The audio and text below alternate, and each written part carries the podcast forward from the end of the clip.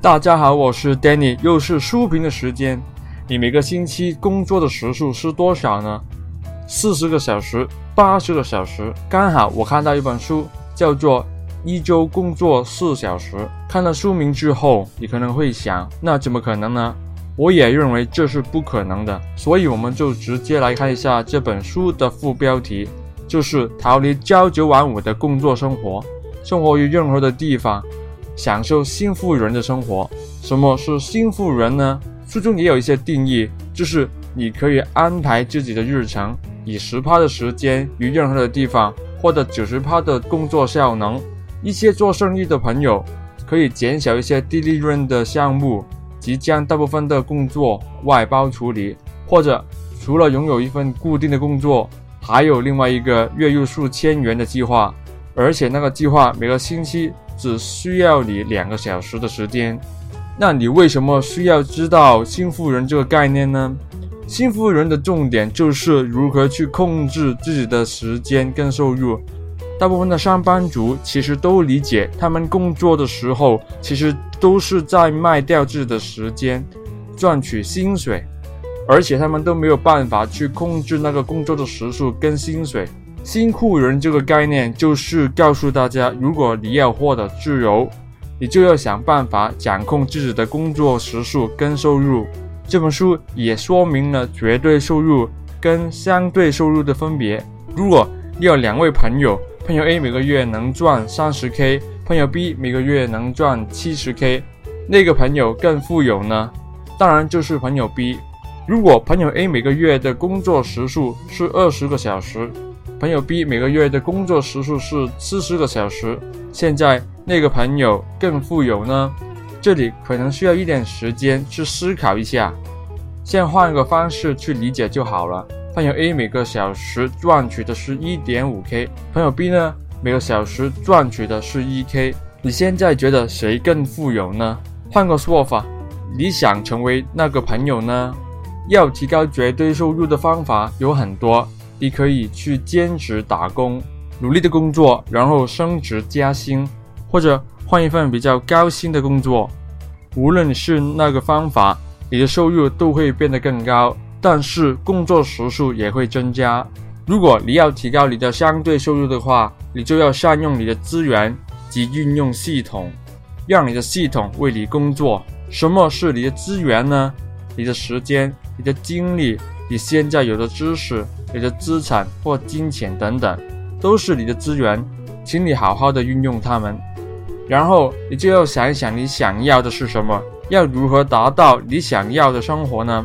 现在有不少的人都希望当网红或者 YouTuber。如果你也希望成为网红的话，你就要先检视一下自己有什么资源。如果你是一个读英文或者英文能力比较强的人，你就可以在网上教英语。当然，有能力教英语的人有很多，例如你中学的英语教师。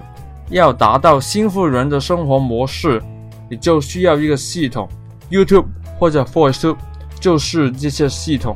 所以你就看到阿迪英文的频道的出现。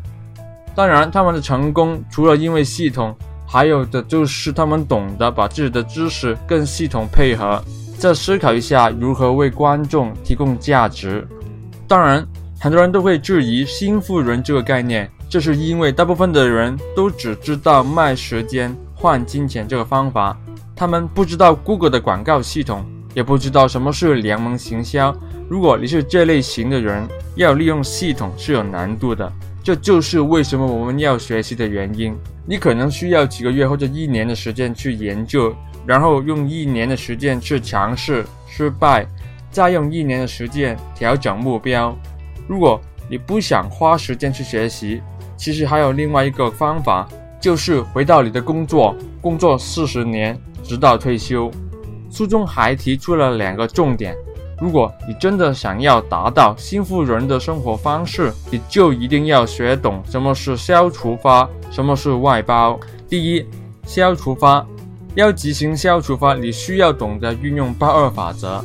我会在另外一部影片介绍八二法则。现在先举个例子说明一下：如果你为一个网购平台卖广告，吸引流量，使用各种广告后，你会发现你的平台有八成的流量是由两成的广告途径引到的，你会怎样做？但就是把广告的资金集中在那两成的广告途径上，这就是运用八二法则的例子。第二，外包，你可以寻找一些虚拟助手去为你完成一些简单又重复的工作，就像有人会聘请外佣打理家务。外包的概念不是人人都可以接受的，但如果你尝试外包，将会学到更多的知识，例如把什么的工作外包，如何为工作订立一些时限等等。通过这两种方法，你就可以把你的工作时数一步一步的减少。最后呢，因为不是每个人都可以像作者一样，但是书中的方法跟概念可以让我们思考一下。你现在的工作值得你去卖掉自己的时间去换取金钱吗？如果你的答案是值得的话，就代表你在那个工作找到意义；如果答案是不值得的话，你就可以考虑一下新富人这种生活方式。